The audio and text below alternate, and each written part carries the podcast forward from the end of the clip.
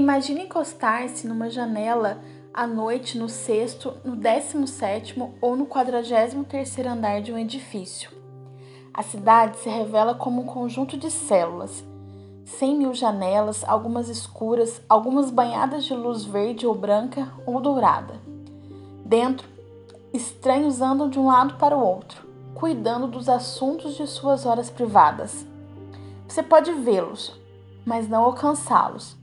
Então, esse fenômeno urbano corriqueiro, disponível em qualquer cidade do mundo, em qualquer noite, transmite até mesmo aos mais sociáveis um tremor de solidão, sua incômoda combinação de separação e exposição. Você pode ser solitário em qualquer lugar, mas há um sabor particular na solidão quando se mora numa cidade grande, cercado por milhões de pessoas.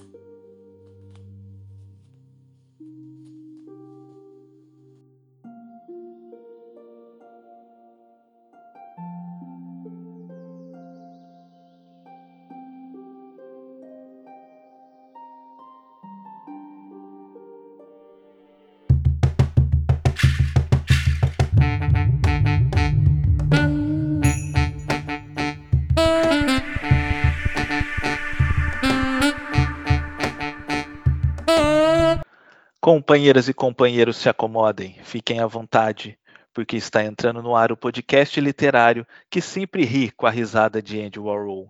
Aqui recebemos a cada programa um criador de conteúdo da internet para discutirmos sobre o livro mais marcante de sua vida, seja por ter sido o melhor, por ter sido o primeiro, seja por ter representado uma época especial ou qualquer outra razão que o amor pela leitura nos proporciona. Quem não leu a obra debatida pode ouvir tranquilamente, pois o programa de hoje é totalmente à prova de spoilers e você vai entender por quê. Eu sou Carvalho de Mendonça e abro aspas para Cecília Meirelles. Estarei só. Não por separada, não por evadida, pela natureza de ser só. No entanto, a multidão tem sua música, seu ritmo, seu calor e deve ser uma felicidade, às vezes, ser na multidão o que o peixe é no oceano. Ah, mas quem sabe das solidões que haverá nessas águas enormes?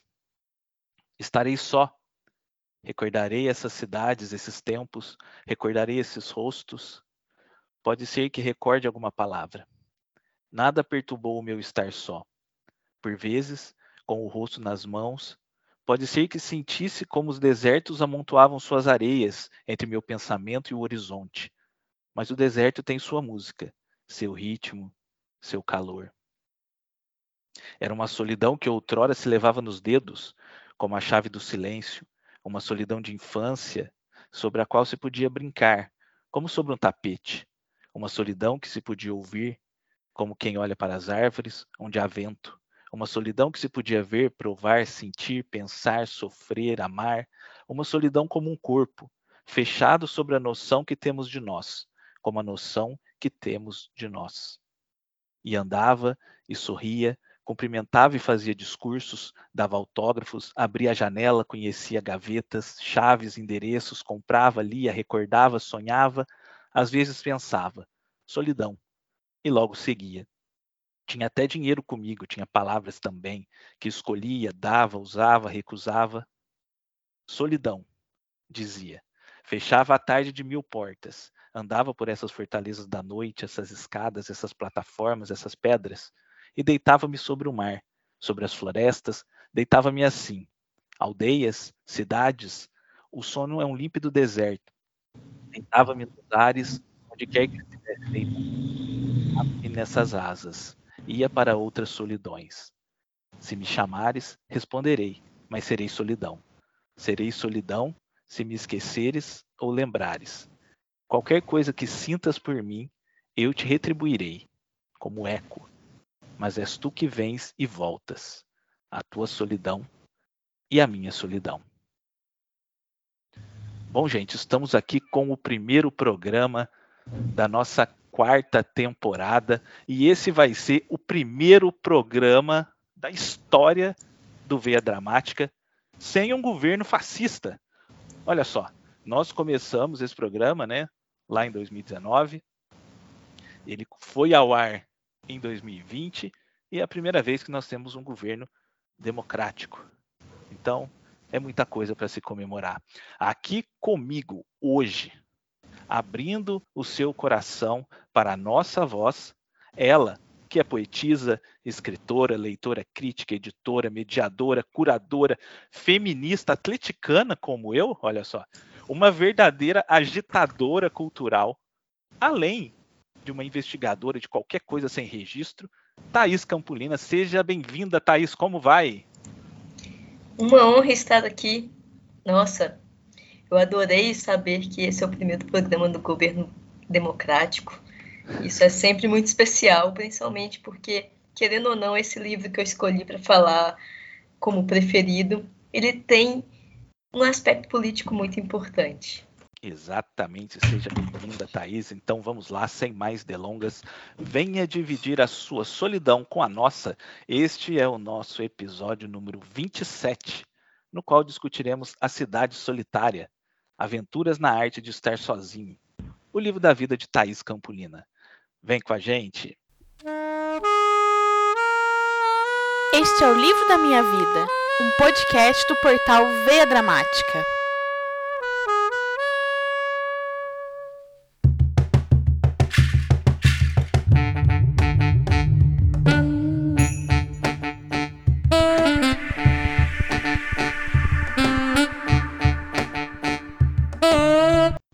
Cidade Solitária é um ensaio de 2016, escrito pela britânica Olivia Lang, publicado no Brasil pelo selo Anfiteatro da Editora Rocco, com tradução de Bruno Casotti. Esse ensaio se propõe a repensar a solidão por intermédio das criações de artistas, que, assim como a autora, se sentiam isolados em gigantescas e populosas cidades. Thais, apesar de nós termos uma das personalidades do livro vivendo em Chicago, a obra é bastante focada em Nova York, né? E a cidade é um personagem quase que central das, da, das narrativas. Ainda assim, é, grande parte do que a Olivia expõe nesse livro é extremamente familiar e é extremamente íntimo para todos nós, pelo menos para mim, né? E eu percebo também pelo que eu andei pesquisando por aí que outros leitores brasileiros e leitores do mundo inteiro também sentem essa essa conexão, né, pelo que ela narra ali no livro. Eu tenho a impressão de que esse livro é universal. Eu gostaria de saber na sua opinião, esse livro é universal porque a arte é universal ou porque a solidão é universal? Pergunta difícil. Eu acho que a solidão que é universal, porque a arte, assim, lógico que a arte ela é, consegue dialogar com diferentes culturas, com diferentes pessoas a partir dos mais diversos temas. Só que muitas vezes uma produção de algum lugar não vai se conectar com, a, com pessoas de outro lugar. A arte não necessariamente precisa, né, ser tão ampla. Ela pode comunicar com pessoas parecidas com ela somente. E eu acho que esse livro faz mais do que isso, porque trata de um tema que eu acho que é a humanidade desde os primórdios. A gente não gosta de ficar sozinho. A gente tem medo da solidão, até porque nós somos animais gregários nossa evolução, né, quando a gente pensa na história da evolução humana, a gente sabe que a gente só deu certo, a gente só conseguiu estar aqui hoje porque a gente se uniu a outros animais, a outros humanos. Nós somos esses animais que vivem em conjunto, brigam em conjunto, compartilham muita coisa. Então, eu acho que eu diria que a solidão é o que torna esse livro tão próximo da gente. A gente não precisa ter pisado em Nova York nunca na vida para conseguir entender tudo o que ela sentiu entrando nos cafés de lá, andando naquelas ruas. Lógico que o fato de Nova York ser uma cidade que a gente conhece muito por filmes e outras obras literárias faz com que a gente se aproxime ainda mais do livro. Mas não precisa conhecer Nova York, é, ter visto muitas séries lá, nem nada disso. Basta alguma vez ter se sentido sozinha ter esse sentido sozinha, especialmente ao redor de muita gente. Porque tem isso, né? Você consegue entender a solidão quando você está isolado no meio do mato. A próxima casa perto de você está a 5 quilômetros. Mas e aquela solidão que você está cercado de várias pessoas, mas ainda assim você se sente só? Talvez mais só do que essa pessoa totalmente isolada. Então, eu acho que a Olivia, ela traz essa solidão e faz a gente pensar no que significa estar só, por que a gente tem medo disso e pensar assim, enquanto que ela é nociva para a gente enquanto humanidade mesmo. O que que faz da gente é, esse sentimento? O que afasta a gente? Porque tem isso no livro, né? Quanto mais só você se sente, mais isolado você fica. Porque as pessoas sentem essa solidão ao seu redor? Eu não sei, nem ela sabe. Ou será que é porque você, com tanto medo de se manter só, fique mais isolado cada momento? Então, assim, eu acho que é isso. E Thaís, é, conta pra gente, quando foi que você leu pela primeira vez esse livro? E se você consegue identificar por que ele te tocou tanto? Por que, que você sente tanto afeto assim pela obra? Você consegue é, identificar essa relação?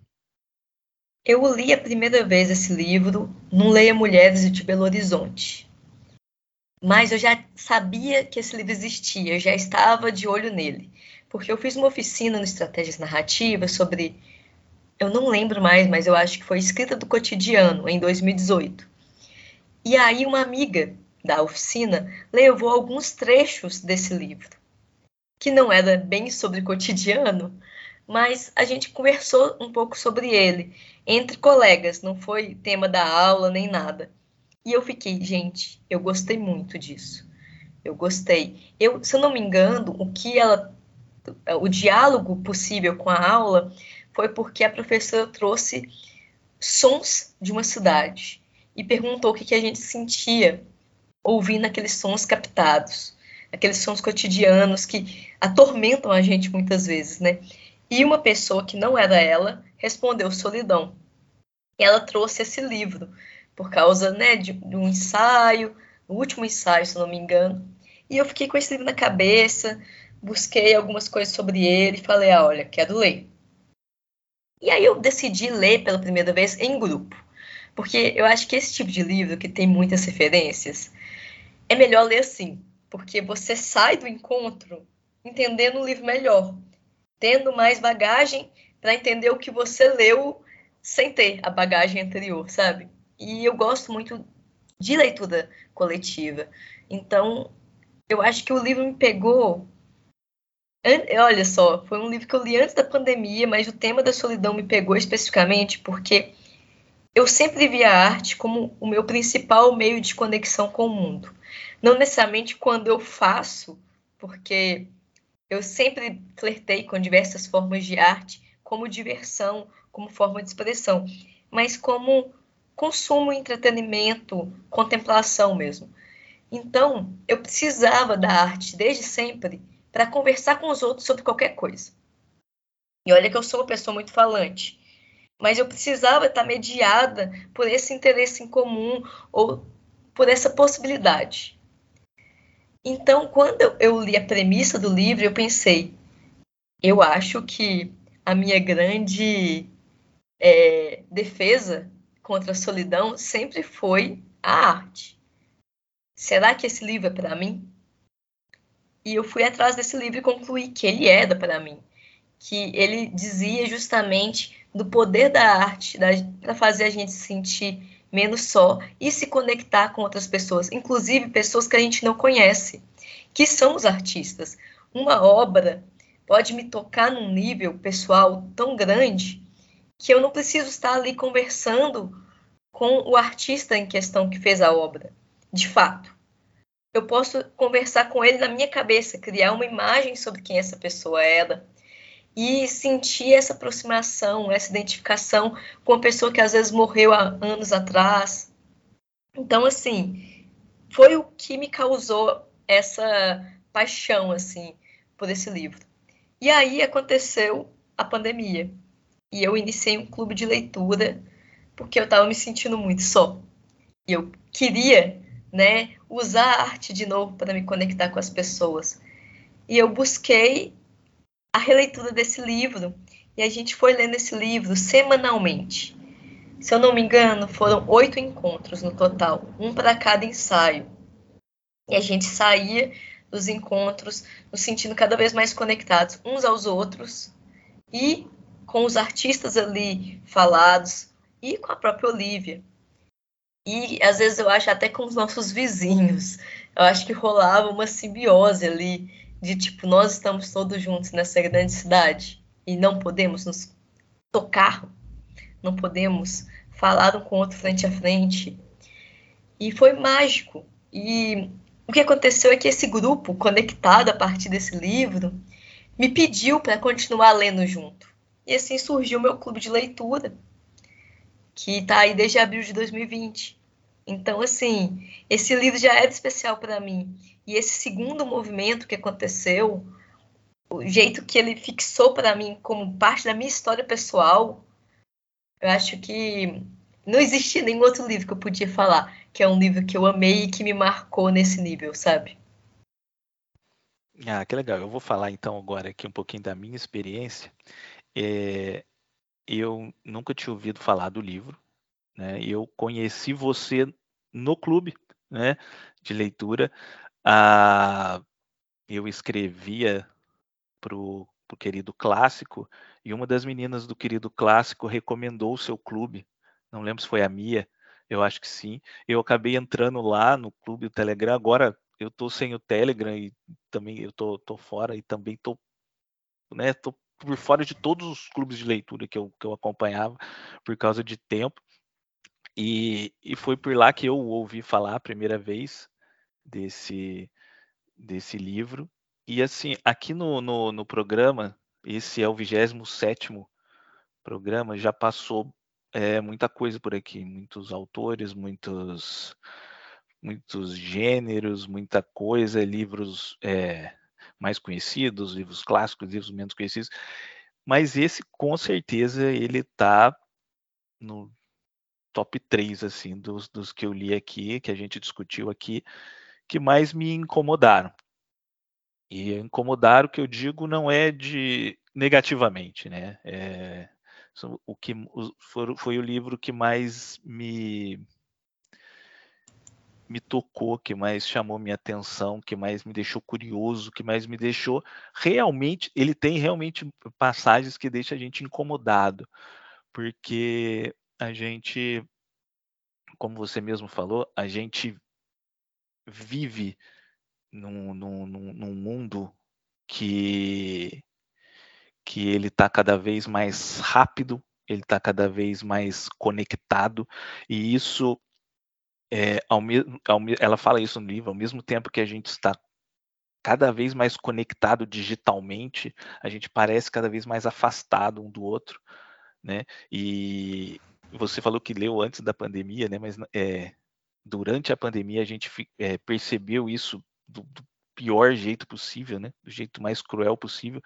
E algumas passagens desse livro, algumas não, grande parte do livro faz a gente refletir muita coisa sobre sobre tudo, né? Sobre a essência do ser humano, sobre a essência do contato, né, das relações, sobre, sobre como a gente olha para o outro, de como a gente avalia e julga o outro e, e, a gente acaba repensando o nosso próprio, o nosso próprio lugar na cidade, na, na sociedade e, e, tudo mais. Então, é, foi uma leitura que, que assim, eu passei madrugadas lendo porque não conseguia parar realmente é, de ler. Foi uma experiência fantástica. Então, eu recomendo a todo mundo que está ouvindo aí, que não ainda não leu, que procure o livro, porque além de, de, de ser uma, um poço sem fundo de referências, ele é um livro muito tocante. Né? E Thais, a, a autora, ela se utiliza da obra e da vida pessoal de alguns artistas para fazer essa relação da solidão com os modos de expressão de cada um deles, né? Eu fiquei muito surpreso em ver assim logo de cara é, no livro o Edward Hopper, né? Porque ele é um pintor que eu gosto bastante, ele é um dos meus artistas favoritos. É, e, e, conhecendo um pouco da história dele, é, é, maravilhoso como a arte ela cresce ainda mais, né? Quando você conhece esses, esses meandros, né? Que a Olivia traz para a gente. É, hoje, olhando para as telas dele, ela conversa muito mais. Parece que é, eu compreendo muito mais o que ele quis dizer. Né? Eu sempre tive um milhão de sensações assim, olhando para os quadros dele, mas eu sinto que agora, sei lá, virou 10 milhões, é incrível. É, eu gostaria de saber de você, é, Thaís, se esse livro também causou esse efeito, sabe, em você em relação à arte desses artistas que ela cita no livro. Aconteceu comigo a mesma coisa, mas ao mesmo tempo aconteceu no mau sentido também. No caso do Hopper, por exemplo, a gente descobre muita coisa controversa a respeito dele, sobre como ele tratava as outras pessoas. Então, a gente vê, passar a ver isso nos quadros, é, começar... O casamento dele era muito estranho, né? Sim. E, e problemático também, né? Então, assim, a gente começa a perceber que a solidão ali retratada, todas aquelas imagens, aquelas mulheres solitárias que ele tanto retrata, não era bem um, uma retratação empática. Não sei, eu acho que criaram camadas para mim que me trouxeram novos olhares a respeito das obras, mas ao mesmo tempo me trouxe uma certa desconfiança, sabe, sobre Sim. como os artistas são, os artistas que eu vou me apaixonar, que eu vou me sentir tocada, eu vou sentir em completo diálogo comigo, às vezes pensar, meu Deus, como que ele sabe exatamente o que eu estou sentindo? E na verdade, às vezes ele não foi capaz de captar isso na própria esposa, por exemplo. Na própria esposa, que foi também musa dele em muitos aspectos. Então, assim, é muito estranho essa percepção. Mas ao mesmo tempo, eu acho que isso não é uma coisa ruim necessariamente. Porque, primeiro, que a gente está falando de um cara que já até morreu. Então, é, se a gente consumir a obra dele, a gente não vai estar tá dando dinheiro para ele se isso for causar um, algum incômodo. Mas, assim, a gente entende melhor tanto a sociedade em que ele está inserido, que ele foi inserido, que a gente está inserido, quanto a gente consegue perceber mais camadas a respeito da nossa própria interpretação, sabe? Porque a bagagem importa muito, né? Esse repertório de conhecer a biografia transforma a obra. E ao transformar a obra, transforma a maneira que eu vou lidar com ela. E eu achei isso magnífico no caso dele. Eu achei muito legal também no caso da Nina Simone, da Nangoldin, que eram pessoas que eu já conhecia, da Valéria Solanas, e do Andy Harrow. E eu acho que de todos esses artistas, o que mais me chamou a atenção, o que mais mudou a minha maneira de olhar para a obra e sentir a obra e pensar em tudo foi o Andy Harrow, sabe? Porque eu tinha uma noção sobre ele que era muito assim, eu via ele como uma pessoa completamente fútil. Que, lógico que tinha sua a genialidade e tudo, mas que a genialidade dele era meio que usada pra, para expressar coisas que não dialogavam muito comigo. E a partir do livro eu descobri que ele tinha muito diálogo comigo possível, que eu não estava vendo tudo, que tipo é como se tivesse eu tivesse dentro de um cortinado observando a obra dele a partir dos meus próprios vieses de crítica ao consumo e tudo. E aí, eu achei que a parte mais legal desse livro, nesse sentido que você está trazendo nessa pergunta, foi isso. Foi perceber como que ele era muito mais interessante do que o que eu conhecia até então. E a partir disso, olhar obras que eu já vi, inclusive que eu vi pessoalmente, porque eu fui numa exposição dele quando eu era adolescente. E assim, foi, sabe, foi outra coisa eu achei isso incrível, você poder perceber a pessoa atrás de uma obra que antes você não via a pessoa. Que eu acho que foi isso que ela me trouxe com ele.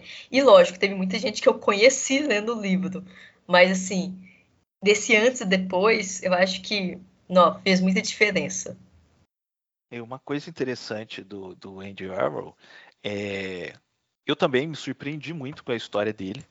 A gente sai, a gente tem uma imagem dele muito ligado, né, ao, ao pop art e tal.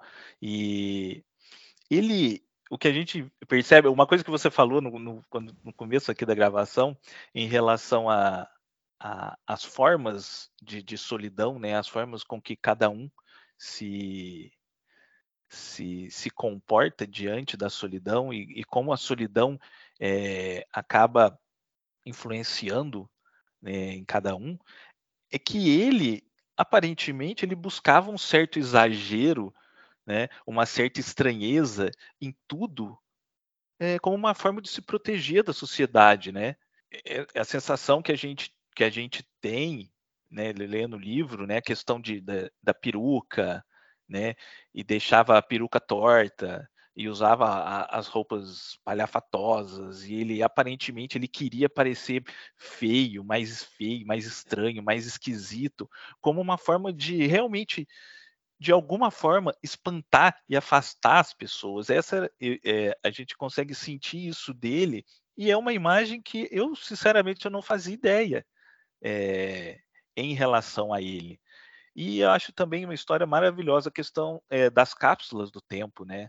Acho muito interessante relacionada a ele. Eu acho que eu ia falar das cápsulas, inclusive, porque eu acho que esse trabalho especificamente que eu não conhecia, ele me mudou a minha forma. Foi esse trabalho que mudou a minha forma de vê-lo. E eu acho que você vai lendo a partir dessa de tudo que a Olivia traz, de como ela analisa as obras e vai trazendo essas informações pessoais dos artistas, que ele era uma pessoa que tinha muita dor dentro dele. E essa dor é do que fazia com que ele não quisesse ser percebido de fato como pessoa. Ele queria ser percebido de outra forma, como como quase um objeto, esses objetos que ele tanto retratou, inclusive. E, e ao mesmo tempo ele queria falar dessa diferença, porque quando a gente vê aquela imagem da sopa Campbell, ele está falando de uma coisa assim que está em todo lugar e está transformando em arte.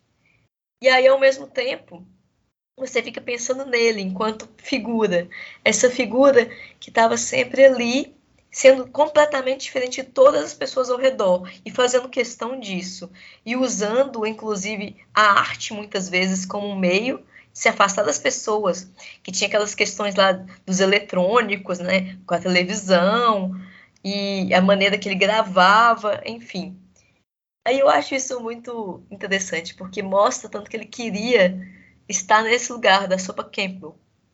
E, e ao fazer pop art, talvez era a forma que ele conseguia, né, fazer esse diálogo, chegar na casa das pessoas, falar de algo familiar, e era a maneira dele, porque por ele ter toda essa bagagem né, de traumas e de dores e angústias e ansiedades, ele não conseguia estar próximo das pessoas de outra forma.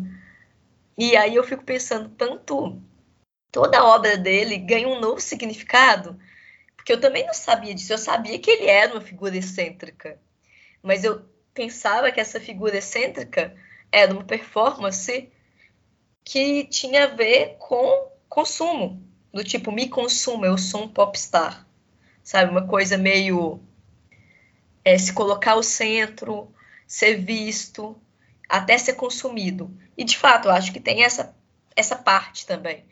Mas na verdade ele estava criando uma parede ao redor dele para poder ficar cada vez mais isolado, enquanto o que saía dele para o mundo era a única maneira dele de dialogar. Eu tive muita essa impressão após ler o livro, assim. Passando dessa figura que a gente que a gente vê no primeiro capítulo da do Hopper depois nesse capítulo dele, a gente a gente é apresentado depois ao ao David, que o sobrenome dele é um pouco difícil, eu não sei como se pronuncia, mas eu acredito que seja Ojnarovitz ou algo do tipo, né? que é uma figura importantíssima desse livro, é uma figura inacreditável. é um cara incrível e que eu não conhecia. E aqui é interessante a gente pontuar uma coisa. É, ele também sofreu muito durante a juventude. É, ele foi abusado de todas as formas durante a infância, extremamente marginalizado.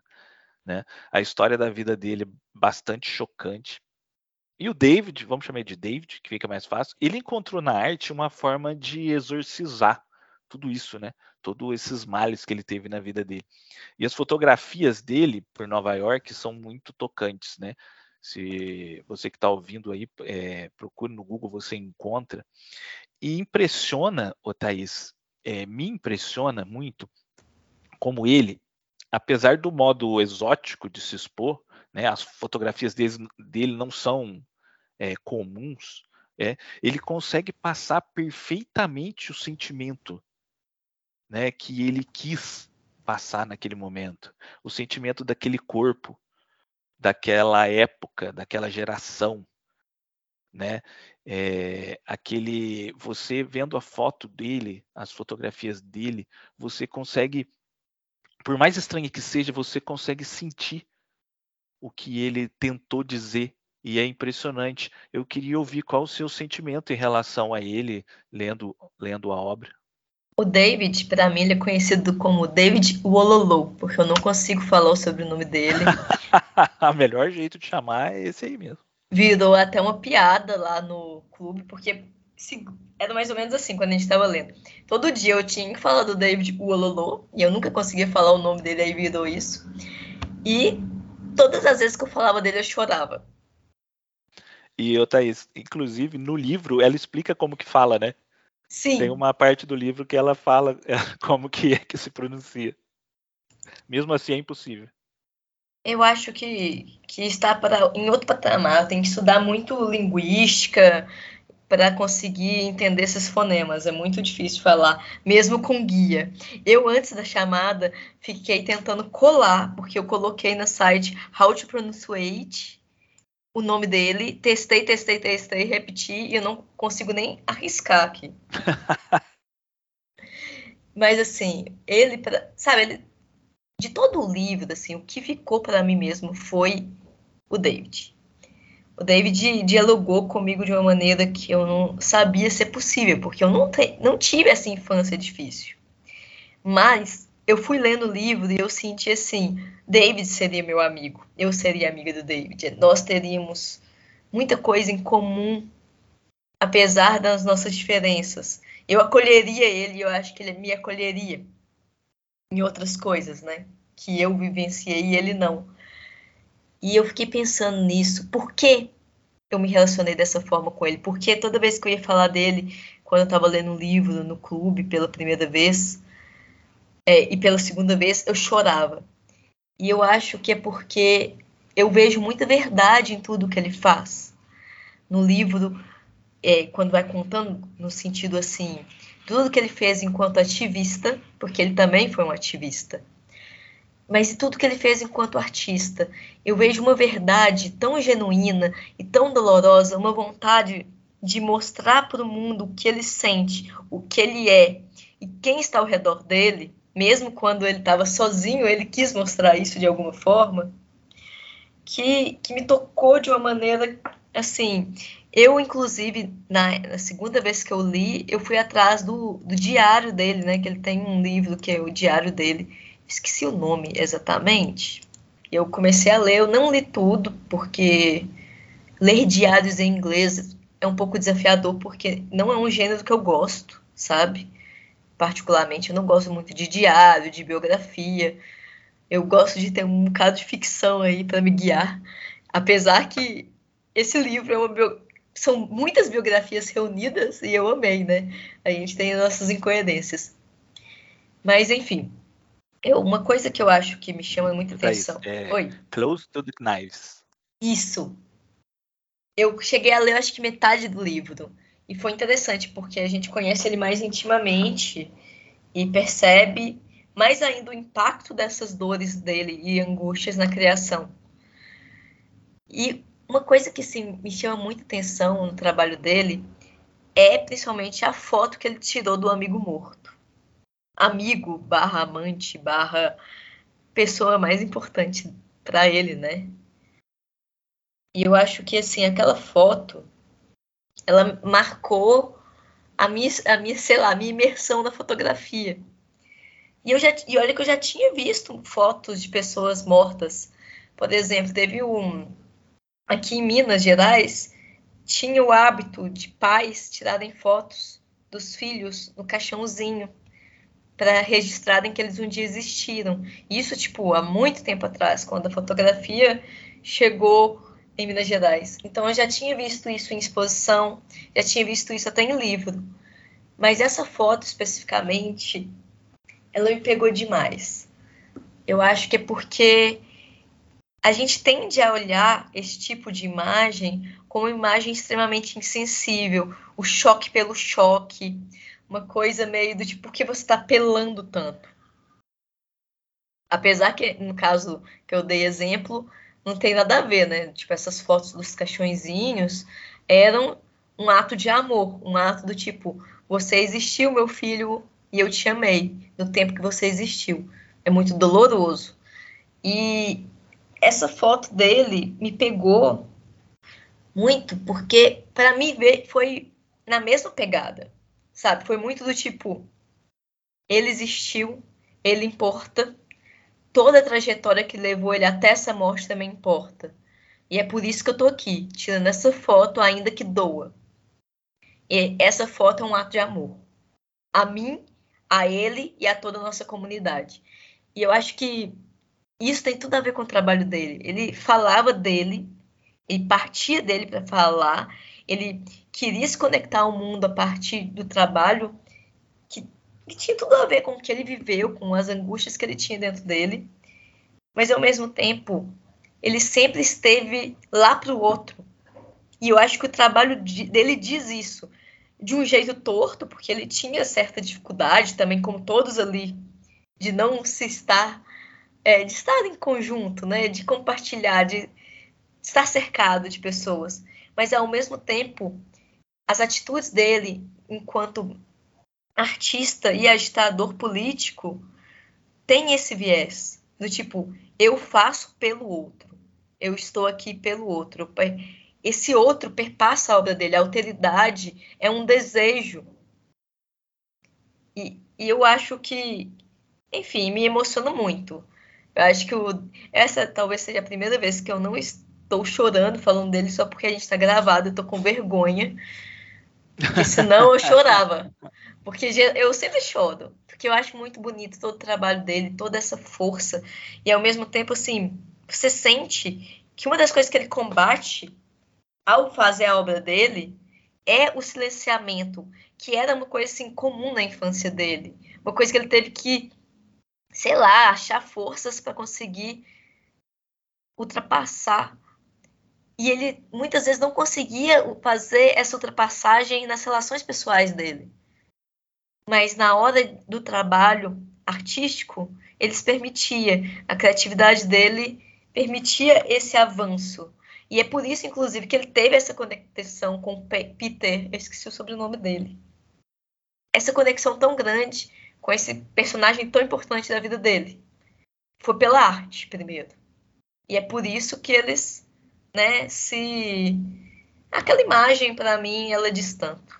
É, e uma coisa que além de, de, de ser muito muito brutal, né, muito muito chocante tudo que ele passou é, na infância, na juventude, né, porque ele era um, um, um jovem gay e ele sofreu abusos e ele depois é, de um tempo quando ele já está em Nova York, né, tá, tá, tá, está vivendo em Nova York, ele acaba tendo que se prostituir. E depois, também, quando ele é, é ele é contaminado, que começa toda aquela aquela questão até governamental, né? No livro ela fala sobre isso, de como havia o preconceito governamental aos, soropositivos, né? De, de das pessoas é, chamarem de, de, vírus gay, de praga gay e tudo mais, e de virarem as costas, do o Estado virar as costas para essa questão, que era uma questão de saúde pública, de você você ter literalmente as pessoas atravessando a rua para não chegar perto de você. É, é, de doer assim, o coração da gente, de, de falar que, que as pessoas tinham medo de encostar nele, né? E é muito, é muito doido a gente pensar que até hoje tem gente que, que se comporta dessa forma, né? Mas que, que lá, como era tudo muito incipiente, como era tudo a falta de informação era gigantesca, né? E também devia existir fake news também naquela época, né? Não tinha esse nome, mas provavelmente. E ele ele acaba virando um símbolo, né, dessa luta contra esse estigma da AIDS, né? Ele acaba virando um símbolo e é muito, é tudo muito bonito. A gente vê a imagem que fica dele depois, né? Infelizmente, a pessoa morre, a pessoa, ele morreu muito cedo, né? Se eu não me engano, com 30 e poucos anos. Só que ele acaba virando um símbolo, né? Ele acaba virando uma marca, ele acaba virando não só a arte dele, né? Mas a figura dele, a luta dele acaba virando força para quem veio depois, acaba virando inspiração para quem veio depois. Isso é muito bonito no personagem do David. Eu sempre fico pensando naquela jaqueta, né? Que tem uma foto da jaqueta dele em 1988. Aquilo é fantástico, né? Falando, se eu morrer de AIDS, jogue meu corpo na escadaria da FDA, né? Eu acho que essa foto, assim, dele diz muito sobre esse momento, né, que ele vivenciou e sobre como ele virou o símbolo do tipo, toda vez que a gente vai falar sobre na verdade, eu tenho a impressão que no geral as pessoas não sabem quanto que a epidemia de AIDS, ela como as pessoas que estavam contaminadas quando ela surgiu foram tratadas. Eu acho que as pessoas acham que foi apenas homofobia. E foi lógico que foi homofobia, mas sim, foi um nível de descaso, negligência e violência que eu acho que o fato dele ter conseguido reunir forças para defender ele e a comunidade que ele fazia parte já mostra assim como que esse caráter coletivo tá na obra dele, né? Como ele a identidade que foi negada a ele na infância depois de tantas violências, ele construiu a partir desse lugar, né, que tem a ver com o desejo, tem a ver com a clandestinidade desse desejo e como ele foi né, até o fim para defender os corpos que ele pôde tocar, né? Então, assim, eu acho isso impressionante. E, e, eu fico impressionada também como que a solidão está presente na obra dele, desde aquelas imagens, né, do daquele pintor Rimbaud, Rimbaud que ele usa máscara, né, em vários lugares da cidade. Nossa, é verdade, muito curioso aquilo. Né? E tá ali, tá tudo ali, né, ele circulando, ele usando uma máscara para estar presente nos lugares e ao mesmo tempo mostrando os lugares que às vezes eram vistos como feios, nojentos, como era os lugares da comunidade que ele fazia parte, né? Onde ele sentiu dor, medo, angústia, fome. Então, assim, acho que a obra dele no final dialoga muito, porque tá ali desde o início esse desejo por expor o feio, mas ao mesmo tempo essa vontade de ser visto e de ser desejado, de ser desejante, de ter esse direito. Até o fim ele tá ali dizendo isso. E tem aquela imagem também, né, que ele usou uma fotinha dele adaptada de quando ele era criança, e é um manifesto praticamente que ele fez. Não tem nome, que eu estava tentando lembrar o nome, que é uma é bem ele centralizado, cheio de um texto em volta, assim. Eu acho que tem tudo a ver com tudo isso que a gente está falando, dessa pessoa que ele foi e de tudo que ele enfrentou e da marca que ele, dele que ele deixou no mundo, né? Que ele foi um, um grande artista e ele foi também um grande ativista. E eu acho que essa união, ao contrário do que a gente às vezes é coloca, a gente fica vendo vários comentários, e às vezes a gente inclusive sente isso quando a gente consome algumas obras, que é que a arte é política, lógico, mas que se, se for político demais pode ser ruim. E eu acho que o, o David mostra que não é bem assim. Que se for real, verdadeiro, se aquilo ali imprimir sentimentos e dialogar com as pessoas, ser capaz de criar conexão e de chegar, tipo, como se fosse estendendo uma mão, sabe? Então, é relevante sim que a política na arte, ela tem lugar. E ele soube encontrar esse lugar e transformar esse lugar e questionar esse lugar. E assim, uma parte do capítulo dele que não tem nada a ver assim, com a beleza da, dessa trajetória dele, apesar de tudo, é, eu fico lembrando que me deu. Sim, eu passei a ver. Sabe o Robert Maitor Esqueci o sobrenome dele, como fala. Que era o melhor amigo da Pat Smith, que tá indo só garotos. Eu descobri o outro lado do Robert ele não é tão garotinho, gente boa, quanto ele parecia inicialmente no Só Garotos. Ele não é apenas controverso. Eu acho que é isso legal também, né? Esse. Ah, as maneiras de reagir serem diferentes.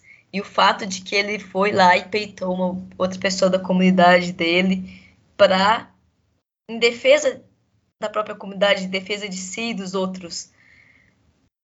E eu gosto dessa parte também porque é uma fofoca. E a gente gosta de fofoca. Se eu não gostasse de fofoca, eu não ia estar lendo esse livro que fica fofocando o tempo todo sobre os artistas que a gente gosta. É ver sobre a solidão dos artistas. Sim. Coisa tão íntima. E Thaís, agora é, vamos falar um pouquinho sobre o capítulo que, para mim, eu acho que é o mais incômodo, que é o do Henry Darger. Sim. Ele aqui ele nos mostra um ciclo muito complexo entre a solidão, a saúde mental, o preconceito, a exclusão social, e aí você volta de novo, né, na solidão e por aí vai. E como isso alimenta a construção de uma personalidade, eh, no caso do Darger, que é quase uma realidade paralela. Ele ele era um cara que vivia também, né, num, numa cidade grande, ele vivia entre grandes populações, só que ele vivia numa realidade paralela. Ele, né, para quem não leu o livro, ele era uma espécie de um acumulador Acho que é isso. Ele vivia lá na casa dele, ia levando lixo para casa, e ninguém entrava na casa dele, e as autoridades não, não conseguiam tirar ele de lá e tal. E só depois, né, que, que, que eu não lembro muito bem se ele é internado ou se ele morre ou alguma coisa assim, que eles encontram as obras dele lá né, uma história gigantesca de não sei quantas mil, não sei quantas mil páginas é, de um universo que ele criou, que ele escreveu e, e também de, de, de desenhos e gravuras com, com imagens um pouco perturbadoras e que acabavam levantando teorias de que ele poderia ser um, um, maníaco sexual, um pedófilo ou qualquer coisa do tipo. E, e, pelo que a gente vê no livro, isso ficou realmente no ar, né?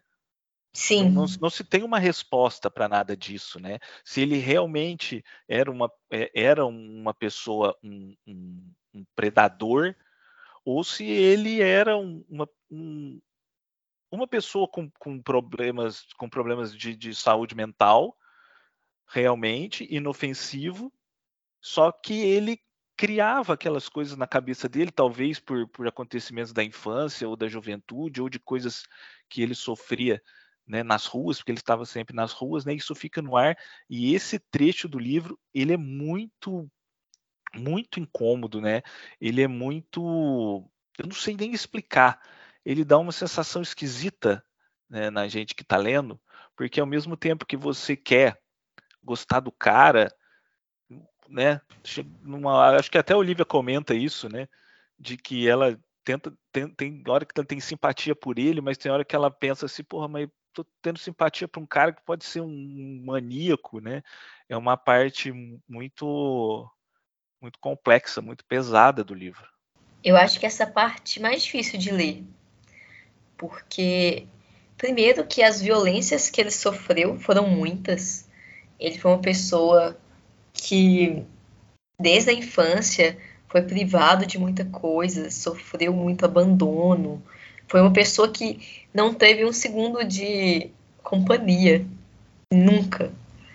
Então você sente uma empatia por ele, até por causa que você acabou de ouvir sobre outras pessoas que também passaram pelo mesmo, que estão ali no livro produzindo arte.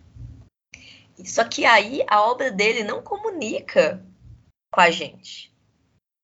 A obra dele é estranha demais para a gente. Ela é Exatamente. perturbadora demais. Ele não consegue se conectar com a gente a partir da arte.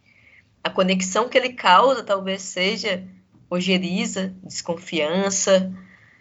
E assim, lógico que, que pelo que eu vi, existia uma admiração por tudo que ele conseguiu criar no sentido assim estético de uma porque ele era uma pessoa que não tinha contato com a arte, que foi desenvolvendo técnicas e tudo mais, e foi acumulando, inclusive, materiais para poder produzir esses quadros que são enormes, né? Não são pequenos. E tá ali, incapaz de falar com a gente. Aquela obra não fala com a gente. É como eu tenho a sensação, assim, quando eu fui pesquisar as obras, após ler o livro, após ler o livro de novo, de que ele dialogava com os monstros que dele. Eu não sei se foram monstros que levaram ele a fazer coisas de fato, ou se são monstros do que restou do que ele vivenciou na infância e na adolescência. Mas é isso, ele dialoga com os monstros dele, ele dialoga com o que tem dentro. É como se, na verdade, nem sei se dialoga. Acho que ele põe para fora todas essas criaturas horríveis que habitam dentro dele, junto com uma narrativa caótica, pouco linear, que é um apocalipse meio. Ah, enfim, muito estranho. E essa estranheza causa dificuldade, porque faz a gente perceber que a gente não se aproximaria dessa pessoa. E se a gente está ali tentando aprender a lidar com a nossa solidão e ser e conhecer melhor da solidão alheia, né? Saber transpor né, as barreiras que humanos criam para si e para os outros, a gente encontra uma barreira, né? Que a gente não sabe se é preconceito, se é só incômodo, se é perturbador mesmo. Será que se a gente, se ele tivesse tido a chance, ele não teria vivenciado tudo que ele vivenciou, e ela vai trazendo né, teorias psicológicas de como tratar das crianças pode modificar a personalidade delas e torná-las solitários e disfuncionais, tornarem Darger, Henry Darger. E aí você tá ali vendo aquilo e pensando, eu não ia falar com essa pessoa. Ou então, às vezes pensando, eu teria falado antes dele ficar assim. Sei lá, você percebe os seus limites e ao mesmo tempo os limites da própria sociedade, que, que é a mesma sociedade que o violentou de tantas formas. Então, é aquela coisa, né? Você é obrigado a lidar com uma coisa controversa, com sentimentos confusos a respeito de um mesmo personagem. E e a partir disso você precisa lidar com a maneira que você vê o mundo, porque será que eu sou tão empática assim? Será que eu acolho os solitários? Será que os solitários que eu acolho são muito específicos? Isso dá para a gente pensar até em alguns aspectos. Para mim, existe uma coisa assim no livro da Olivia que é muito interessante, é que todos os ensaios ela fala de artistas homens mas a partir desses artistas, ela fala sobre mulheres. E ela vai trabalhando muitas mulheres. Por exemplo, quando ela fala do Henry Darger, ela fala também da Vivian Maia. Quando ela fala do Andy Harrow, ela fala também da Valerie Solanas. E eu acho que isso mostra pra gente que talvez ela tenha escolhido esses personagens principais porque eles seriam capazes de nos tocar, fazer a gente pensar na solidão de outra forma. Porque a solidão feminina, eu não sei se ela é tão percebida, tão fácil de se incomodar com ela na sociedade que a gente vive. Então, acho que ela brinca com isso quando ela faz isso.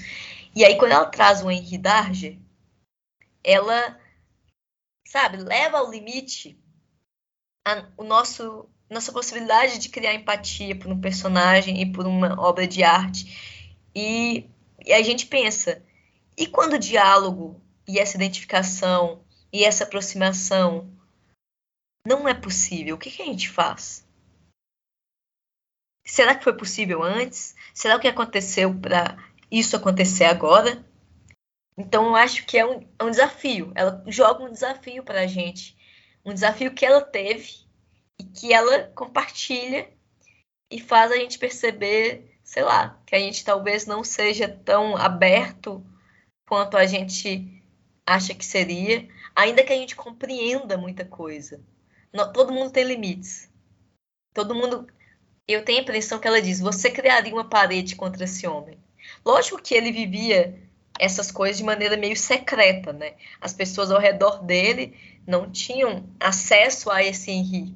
Só que as pessoas que estavam ao redor dele, elas não existiam praticamente. Eram só as pessoas que ele encontrava no trabalho. E essas pessoas estavam, tipo, muito isoladas dele, já per si. Então, assim, o que, que é causa e consequência? O que que. Será que ele se isolava para esconder? Ou será que ele foi tão isolado que ele criou esse universo? E todas essas dúvidas vão fazem da nossa leitura um ato extremamente desconfortável. Tanto quanto olhar para a própria obra dele. Então, assim, eu acho esse capítulo um ponto alto do livro nesse sentido, de que se a gente pensa na solidão e no solitário de uma maneira levemente, sei lá, a gente teoricamente abraça os solitários em muitos momentos do livro, nessa hora a gente questiona se a gente seria capaz. É verdade, uma coisa que você falou interessante a respeito da, das mulheres, porque realmente os personagens que são mais aprofundados né, no livro são essas, essas quatro figuras masculinas, né? E apesar disso, a Olivia ela expõe bastante essa diferença do impacto da solidão, né, na vida do homem e da mulher e de como a cidade é um lugar hostil, né, violento e perigoso para as mulheres. Ela usa muito da própria experiência dela para expor essa questão. E eu acho que o livro ele, ele também ele funciona como um instrumento importante de, de, de, de conscientização sobre esse debate também, né? Sobre o pensar do, do espaço público em relação às mulheres, a vulnerabilidade né, do corpo da mulher, liberação sexual e tudo mais, que ela traz nesse livro também, né? Com certeza, eu acho que foi tudo bem pensado. Acho que ela parte desses personagens porque partir deles é uma forma de mostrar a diferença. Tanto é que depois ela também mostra a diferença entre personagens brancos e personagens negros no livro também. E os personagens negros, eles são personagens que não estão assim na sinopse do livro, por exemplo, e que num primeiro olhar poderia parecer um apagamento mas para mim é só uma crítica, é uma crítica à forma que a sociedade é, trabalha, como que a solidão do homem branco, ainda que gay, ela vira uma obra de arte que todo mundo conversa sobre. Por exemplo, o Andy Harrow, né? E o, o David, o, o, o Henry não, né? O Henry é uma exceção. Mas eu acho que quando ela vai trazendo esses outros personagens, ela tá dizendo: e essa solidão aqui? Você já olhou para ela? E essa solidão aqui? Então, eu gosto disso, de como ela pega a do homem branco, no primeiro lugar, e vai mostrando como se fosse. como se ela estivesse jogando uma casa de espelhos a solidão. E aí, nos cantos que às vezes a gente não está percebendo tão bem, existe aquela solidão que não está sendo tão falada que é no caso das mulheres e no caso também de pessoas negras. E é importante você tocar nesse assunto, né, da, da, da questão racial, para a gente puxar um outro tema aqui, que agora metade dos nossos ouvintes agora vão ser cancelados aqui. É a questão dos reality shows. Ela expõe isso, essa questão da superexposição, de uma forma muito interessante no livro. E, e que também conversa com essa questão das redes sociais, né? Da, da, do, do, da distância virtual, né? da, da aproximação virtual, ao mesmo tempo que a gente se afasta das pessoas. E ela trabalha essa questão também do, do voyeurismo e de desse prazer que as pessoas têm em, em acompanhar a vida de outras pessoas, de olhar pela janela, né? Tem um, um, uma passagem no livro que ela, que ela fala disso, né? De que ela olha pela janela do apartamento dela e tem centenas de janelas de pessoas olhando para ela e ela olhando para essas pessoas e ao mesmo tempo que ninguém está olhando para ninguém, né? É, é uma coisa muito interessante. E é, quando esse programa for ao ar, provavelmente nós estaremos aí próximo da final do, do Big Brother aqui no Brasil, BBB 23, para você que está ouvindo aí no futuro. Estamos em abril de 2023. E nesse Big Brother especificamente, nós, nós tivemos vários debates sensíveis, né, tomando conta das redes sociais. Questões raciais, questões de machismo, de assédio e tudo mais. E aí, eh, lendo o livro e vendo também alguns é, posicionamentos de, de, de pessoal que, que que se manifesta a respeito disso, é, me surgiu uma questão de se ainda é aceitável a gente ter um programa desse no ar ainda hoje. Você está me entendendo? É, se ainda é aceitável nesse, nesse momento que a gente está social, se ainda é possível a gente manter um programa desse no ar. E uma coisa que eu queria dizer aqui, eu assisto Big Brother, eu assisto mesmo, eu comento, e especificamente hoje, né, aconteceu uma coisa no Big Brother ontem que voltou novamente com todo o debate da questão racial, e eu não sei responder. Eu queria saber a sua opinião sobre isso, tá? Porque eu cheguei num ponto de que eu gosto de assistir, né, a alma fofoqueira, né, parou aqui, eu gosto de assistir, eu gosto de comentar, eu acho muito interessante. Só que a gente chegou num momento, eu acho, de sociedade, da gente entender sobre racismo, sobre racismo estrutural, sobre racismo religioso, sobre essa questão de transformar o racismo em, em entretenimento, né, em estar enriquecendo uma empresa com base no sofrimento de pessoas pretas, né, nós tivemos também caso de racismo religioso, nós tivemos caso de, de, de, de misoginia, de machismo, de assédio, tudo isso na televisão, que está disponível 24 horas para quem quer assistir. E eu tendo a concordar de que esse programa fere os direitos humanos. Eu queria saber a sua opinião em relação a isso. Eu não tenho o hábito de assistir eu costumo acompanhar um pouco pelo timeline, costumo também silenciar várias palavras, porque senão fica só isso a timeline. Mas eu não sei, eu também não sei dizer. Eu me incomodo muito com isso, de como é, o BBB utiliza pautas sociais importantíssimas para ganhar audiência, porque as pessoas elas acompanham o programa porque elas querem saber se, por exemplo, o racista será punido, o machista será punido, o homofóbico será punido. E a gente viu muitas vezes, inclusive, um homofóbico ganhar do BBB frente aos gays que estavam naquele BBB, que eu não lembro mais qual é, mas eu lembro que isso aconteceu quando o Dourado ganhou. Parece que o Dourado, inclusive, reviu muitas coisas que ele pensava na época, o que é bom, mas um parênteses nada a ver, que uma vez eu, eu vi no Yahoo, foi entrar no meu e-mail e tinha essa notícia. É, mas... sim, ele sempre se manifesta em relação a isso, porque os comportamentos, o, o comportamento dele né, nos dois programas que ele participou, né, porque ele participou uma vez e depois ele foi escalado de novo, que foi quando ele ganhou, né? Então, ele por ele ser, ter aquele comportamento homofóbico, por ele ter aquele comportamento dele dentro da casa, por ele ser um lutador também, por ele ter esse, né, essa questão de machão, é, a, o pessoal da extrema direita tinha muita simpatia por ele. E hoje que ele é um cara mais esclarecido, ele está sempre se manifestando para esse pessoal largar o do pé dele, parar de seguir ele, parar de encher o saco, porque ele não quer ser símbolo dessa galera, né? E é realmente é interessante isso. Eu acho isso muito legal, porque primeiro mostra como as pessoas podem mudar a partir da crítica. Porque eu tenho certeza que muitas reflexões que ele teve a respeito disso surgiram porque ele foi exposto e foi criticado e foi visto por tantas pessoas que resolveram questioná-lo, né? E lógico que muita gente começou a segui-lo por isso também, mas eu acho que essa abertura dele é massa.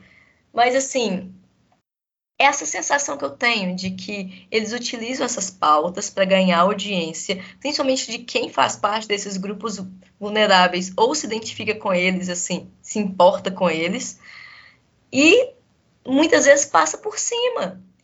Eu tenho visto muitos debates sobre né, edição ser muito é, parcial para um lado, às vezes, inclusive, para tentar manter essa dinâmica do tipo qual lado vai vencer até o fim e assim manter alguma audiência.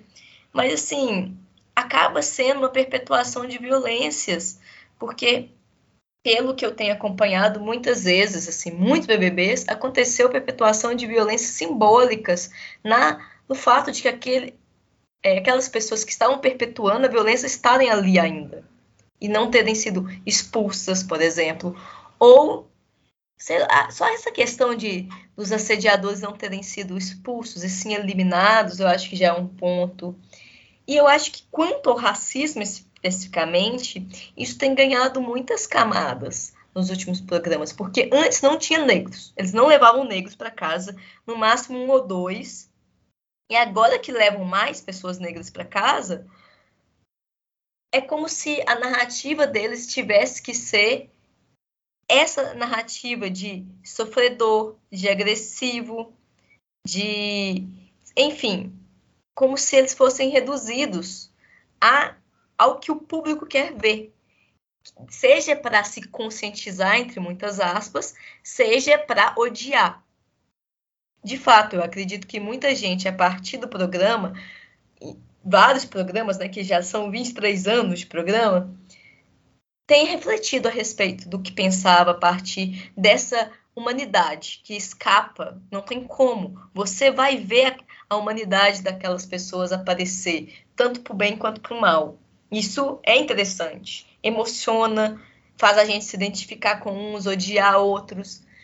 Mas ao mesmo tempo, será que essa é a maneira mais fácil e melhor e mais correta de trazer alguns debates à tona? Será que isso não é usar certos corpos que já são corpos mais vulneráveis como um instrumento? Um instrumento que não é só de conscientização, porque essa conscientização seria falsa, mas principalmente de audiência, do tipo as pessoas querem ver os mocinhos versus vilões. Enquanto uns racistas vão achar que os mocinhos são é, os brancos, os outros vão achar, sabe, do tipo, eles são agressivos, eles não são o quê, não sei o quê. E aí a edição brinca com isso, ou mesmo que a edição tente não fazer isso. A gente vive num país extremamente racista, extremamente machista e homofóbico. Como que a gente vai garantir que o voto do público, por exemplo, não reproduza mais uma violência que pessoas vão estar assistindo, acompanhando e vendo a outra. Ah, enfim, eu acho muito complexo e eu, eu, como uma pessoa que não assiste, talvez seja mais fácil falar isso. Porque eu assisto assim, sei lá, às vezes tá passando na TV, vejo um pouquinho, vejo um site de fofoca. Enfim, eu acho que é complexo e eu acho que o principal motivo que torna tudo isso tão complexo é que o olhar de quem grava, de quem edita, de quem apresenta e de dos programas de fofoca que né, guiam muito né, do olhar do espectador é um olhar que é branco e masculino e heterossexual. Então, isso por si só, ainda que cheio de boas intenções, que eu duvido que tenha, além do lucro, é... não sei, eu sempre penso nisso, que é difícil a gente confiar que a imagem, aquele sofrimento, aquela coisa tão genuína vai tocar quem odeia, quem tem preconceito, quem tem receio, quem já tem todas essas noções preconcebidas e toscas a respeito do que é ser uma mulher, do que é ser um homem, do que é ser trans também, né? Porque teve a questão, já tivemos uma mulher trans, né, no BBB. Enfim, eu acho que é muito complicado. Quando eu falo homem, é por causa da masculinidade também, porque alguns homens do BBB, por exemplo, é, podem ser taxados de gays, mesmo não sendo, simplesmente por serem mais sensíveis, serem mais educados. Ou então, por exemplo, o Gabriel, né, nessa edição, ele era bissexual e eu via muitas pessoas falando dele como se ele fosse gay, por, por ter o jeito dele, né, esse jeito mais sensível. Então, assim, de fato, você vê gente real ali, faz com que a gente sinta uma proximidade, que a gente pense muita coisa, a gente de, consiga debater a sociedade mas ao mesmo tempo a gente pensa, meu Deus, eu estou colocando pessoas reais para se exporem como se fosse num circo, inclusive exporem suas fragilidades que reverberam e são reverberadas pela sociedade que as cria. Como no caso de, de traumas, né, que o racismo pode causar, por exemplo. E aí eu fico pensando no livro, né, que essa parte que ela fala de rede social e afins, eu não concordo tanto. Eu acho que é o ensaio que eu menos me identifico, porque para mim as redes sociais são um meio de me aproximar das pessoas, de me conectar com elas e de entrar em contato com assuntos que eu não conheço tão bem e que vão me aproximar de outras pessoas que estão ao meu redor. Sabe, é um acesso infinito ao outro. E aprender a lidar com o outro é aprender a lidar com o outro que está cara a cara também. Mas nesse sentido da gente gostar muito de ver o outro sofrer e de a gente achar que a gente precisa ver o outro sofrer para entender alguma coisa, eu concordo plenamente. Então, é isso. Eu acho que eu enrolei, enrolei, enrolei e não respondi nada. não, tá ótimo, deu, ficou muito compreensível.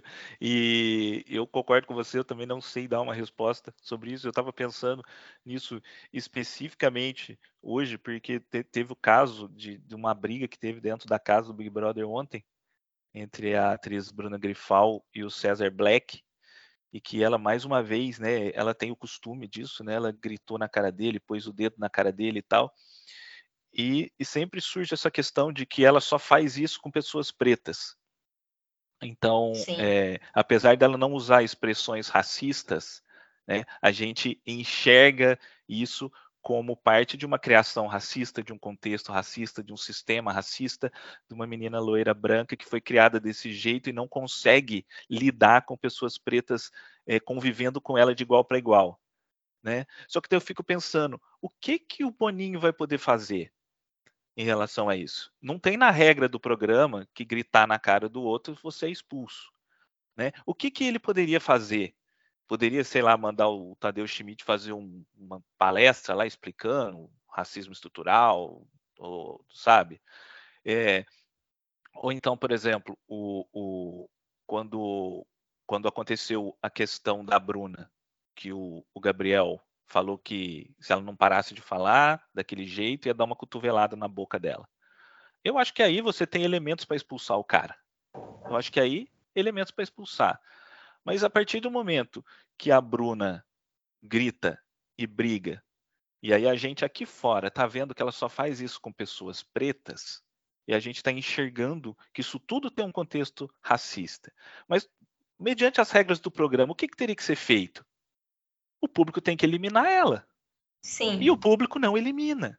Aí que tá, o público não elimina. O que, que a Globo deveria fazer? Você tá vendo como a gente chega num impasse de que eu acho que é, não tem como você ter um programa de entretenimento, desse nível, de você pôr as pessoas lá dentro, trancar eles, pintar o, os quartos das piores cores possíveis para eles não conseguirem dormir, acordar eles com barulheira, toda segunda-feira você obrigar eles a participar de um jogo da discórdia, você colocar eles no castigo do monstro para eles sofrerem, passar ali dois, três dias cumprindo uma pena, você provocar e estimular eles da pior maneira possível, né, para se ter, para gerar conflito e gerar entretenimento, sem você ter essas questões.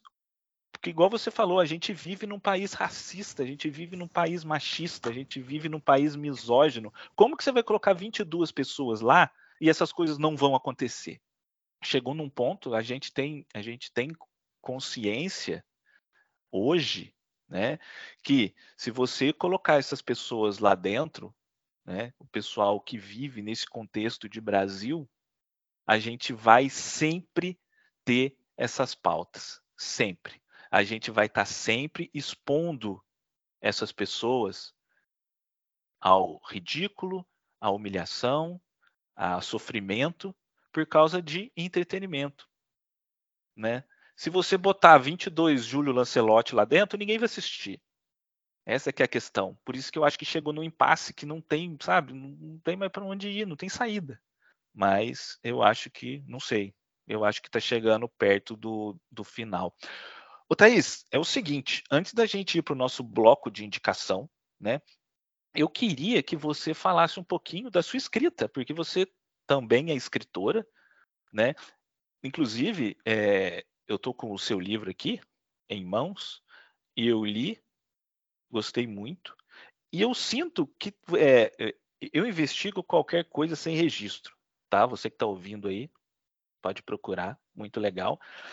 É, eu queria saber se você, de alguma forma, na sua escrita, no seu modo de, de, de ver o mundo, de criar, é, na sua escrita criativa, no seu momento de, de, inspiração, se você enxerga alguma coisa da Olivia, se você enxerga alguma coisa desse livro, porque eu, eu sinto sim nos seus textos, nos seus poemas, que você interage bastante com o que você enxerga na cidade, sabe, ao redor, aos sons, ao, aos cheiros, às coisas. Eu queria que, se você é, concorda comigo, que você falasse um pouco da sua escrita e também já fizesse aí a propaganda do, dos seus livros, se tem alguma coisa planejada para vir por aí, fique à vontade. Ah, obrigada pelo espaço. O Eu Investigo Qualquer Coisa Sem Registro, ele reúne muitos poemas que eu acho que tem tudo a ver com esse livro da Olivia, que tem a ver com olhar os arredores e tentar perceber quem sou essa, quem é essa pessoa que está ali parada no meio, olhando e a partir desse olhar escrever. E eu acho que tem muita coisa que tem a ver com essa questão da solidão, das cidades, dos deslocamentos, é, do estranhamento, que você está num lugar que não é seu causa. Eu acho que principalmente na primeira parte do meu livro, que chama Cenário, ou seja, né, que evoca a cidade per si, tem muito disso. É, tem um poema que chama Entre Territórios, que tem uma coisa da solidão e desse lugar de não ter lugar. Então, que eu acho que tem tudo a ver com todos esses personagens que são, na verdade, pessoas reais que a Olivia apresenta para a gente no livro. Então, eu vejo uma influência dela na minha escrita, sim. Eu acho que se eu já tinha uma tendência a olhar para o cotidiano e para as pessoas e para o mundo dessa forma, o livro me despertou ainda mais. Eu acho que mudou a minha maneira de. Talvez eu fiz. O que o livro fez foi me fazer perceber que isso me interessa, isso tem valor.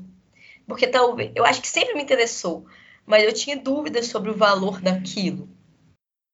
E aí, escrevendo, depois de ler a Olivia, eu percebi que não, que aquilo tem valor sim. Que eu estou falando sobre lugares e não lugares que outros artistas já tentaram abordar de alguma forma e que eu tô sendo um pequeno grão no meio de tanta arte, óbvio. Estou longe de estar ali no mesmo patamar. Não vou figurar um livro da Olivia. Mas eu estou conversando, eu estou fazendo parte dessa conversa.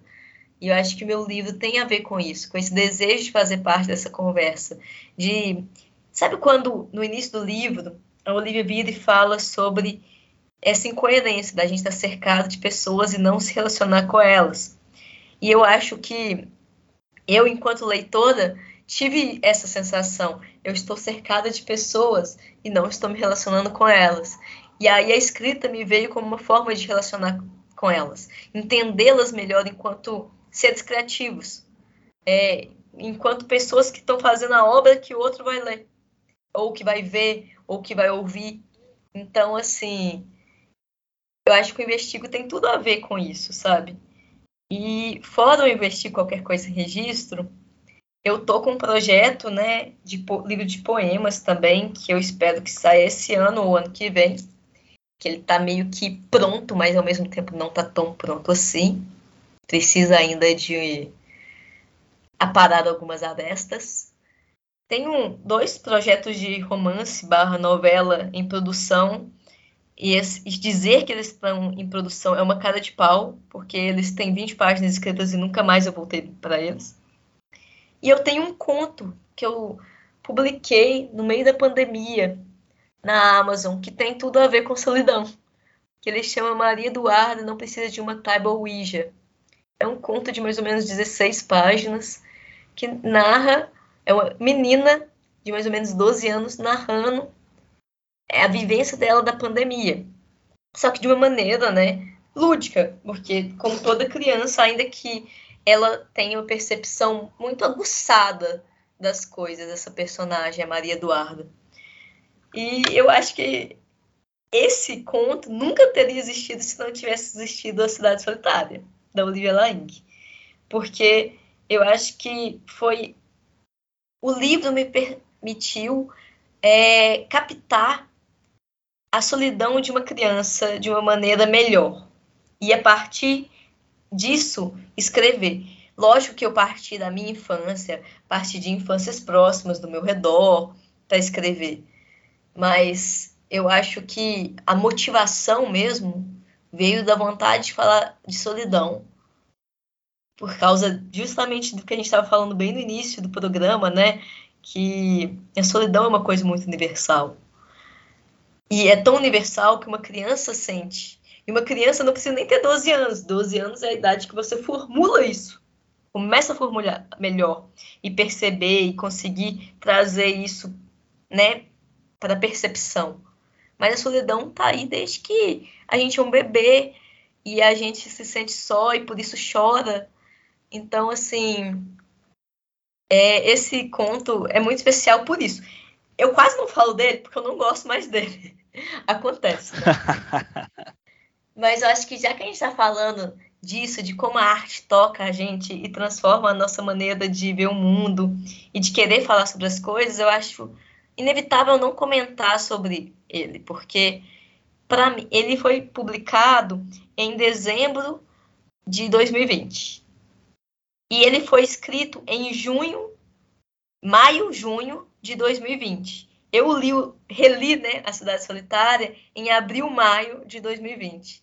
Então, assim, se eu escrevi um livro dialogando de alguma forma com o que o livro da Olivia me fez sentir, foi esse conto, sabe? Ah, que interessante. Muito interessante, maravilhoso. Thaís, antes da gente ir para o nosso bloco de indicação, tem alguma coisa que você acha que ficou faltando a gente falar para dar mais ou menos aí um, uma pincelada do que, do que é o livro para quem ainda não leu e ficou curioso? Você acha que as pessoas ainda precisam saber mais alguma coisa? Você chegou até aqui e ainda não ficou convencido? Eu acho que só tem uma coisa que daria para dizer, é que o livro é muito além desses quatro personagens. Porque quando eu entrei em contato com o livro pela primeira vez, eu achei que seria só os quatro. E isso me desencorajou inicialmente. O livro é muito mais do que esses quatro personagens. E é uma maneira da gente conhecer mais sobre a arte contemporânea e os diálogos possíveis entre os artistas e entre os artistas e a gente. Então, gente, não deixem de ler esse livro. Ele é uma chance de ampliar nosso repertório, conhecer coisas novas, nos fazer sentir coisas que às vezes a gente não tinha chance de sentir antes, sabe? É uma coisa maravilhosa. Eu indico para todo mundo. Sensacional, eu também indico, faço das palavras da Thais as minhas. É um livro é, maravilhoso, é um. Nossa, é quase um guia. É quase um guia de arte, de, de, de, é um guia de sentimento, é um guia de seres humanos. É lindo, é maravilhoso. Vocês podem acreditar, pode ir lá. Minha conta em risco, pode pegar e ler. Eu duvido que alguém vai ler e não vai gostar. Bom, gente, vamos agora dar um intervalinho e a gente já volta com a nossa sessão de indicação. Tá ok? Até já.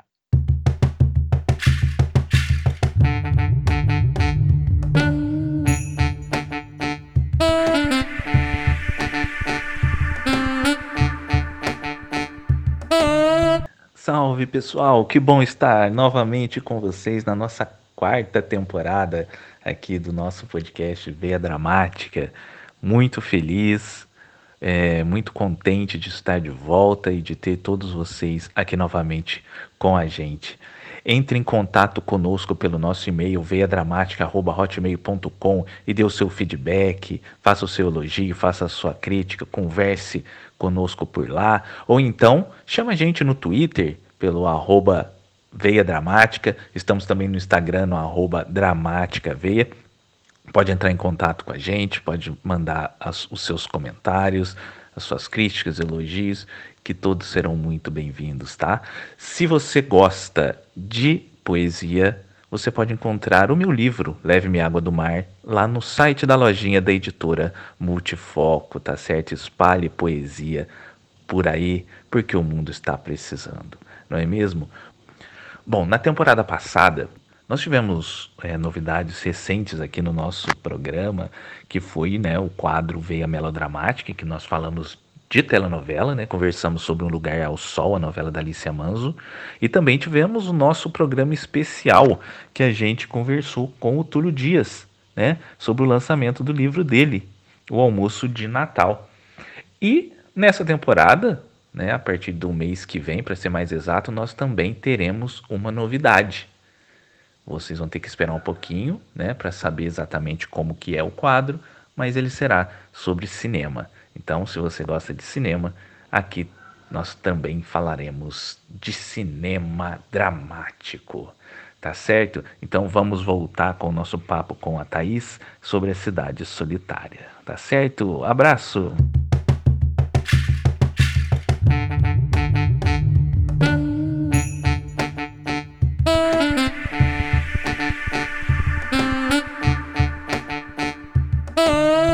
Gente, esse é o nosso quadro. Quem gostou também poderá gostar. Aqui, aquela coisa democrática. Né? O, o, a gente faz indicação de qualquer coisa, pode ser livro, filme, peça de teatro, novela, pode ser reality show, álbum de figurinha, qualquer coisa que a gente acha que a pessoa que gostou do livro debatido também poderá gostar. E aqui, como quem manda é sempre o convidado, eu vou começar por ela, como sempre, Thaís Campolina, qual a sua indicação de hoje? Eu indico o filme documentário de longa-metragem Finding Vivian Maier, traduzido como Buscando Vivian Maier. Ele foi indicado ao Oscar em 2015 e ele trata de uma das personagens que a Olivia nos apresenta, apesar de não trabalhar tanto assim com ela.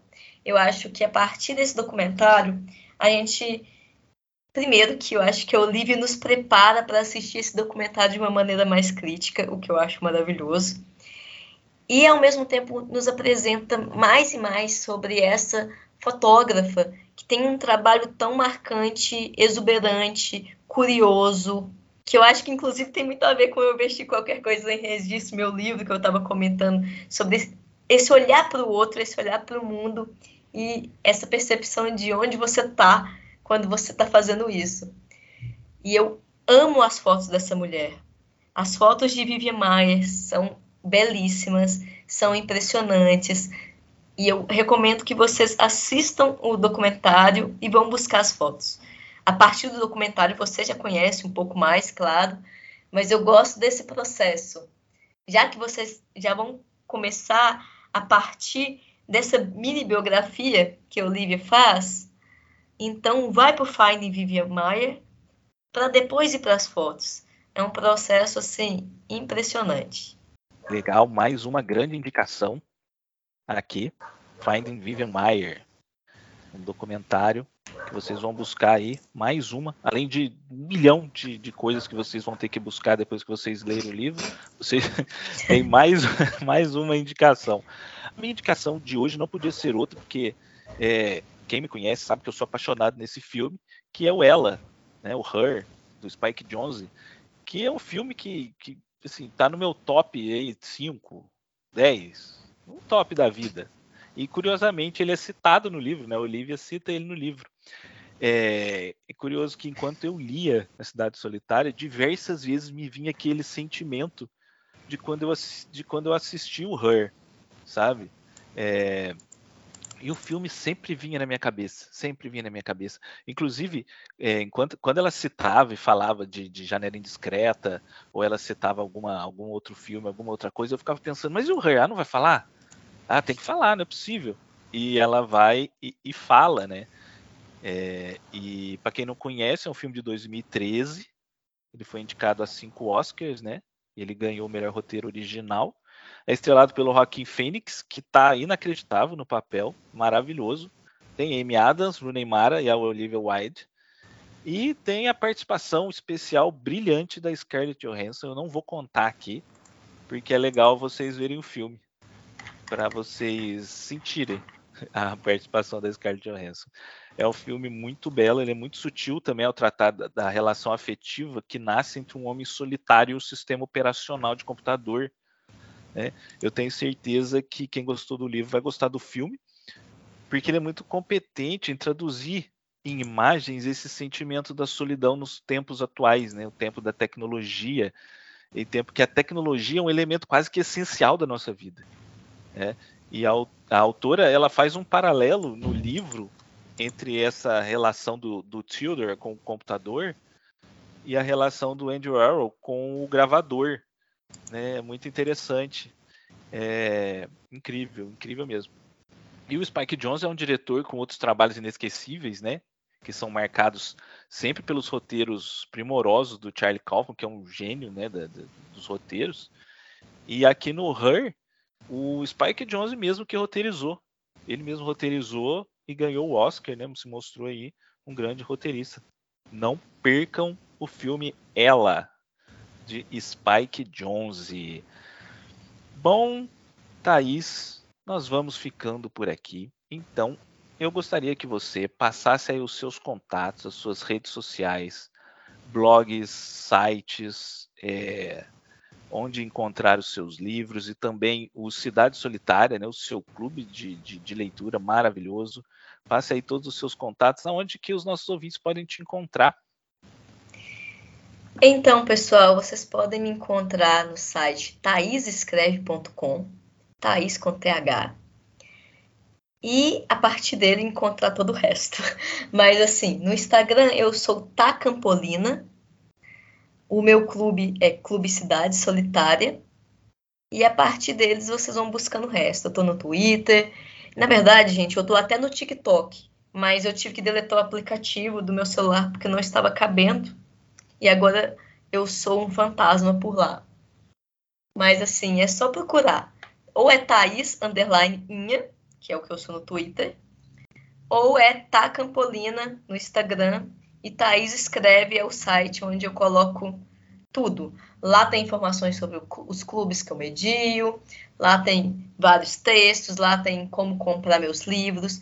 O Eu Investi Qualquer Coisa em Registro, especificamente, é um livro que precisa ser comprado diretamente comigo ou com a editora Crive Editorial.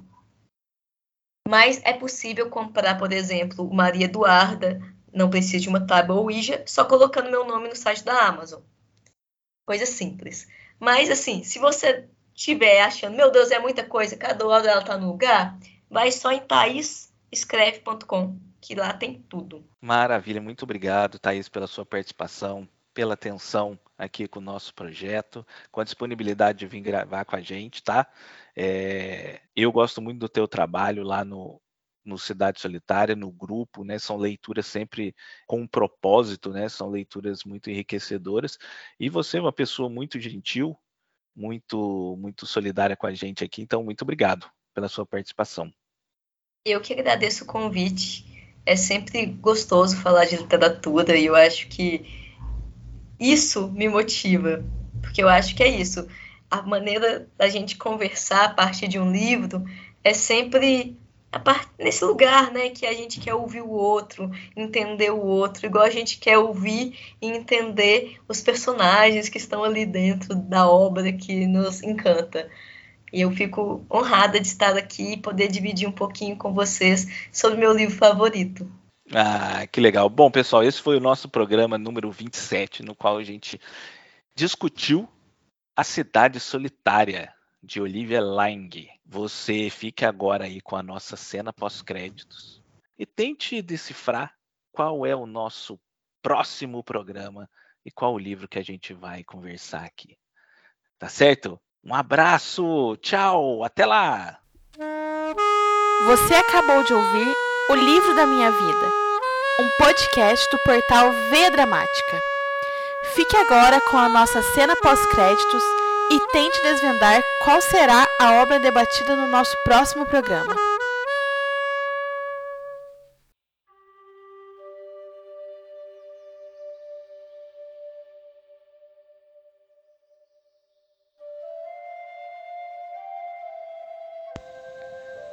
Como o tempo demora a passar por aqui.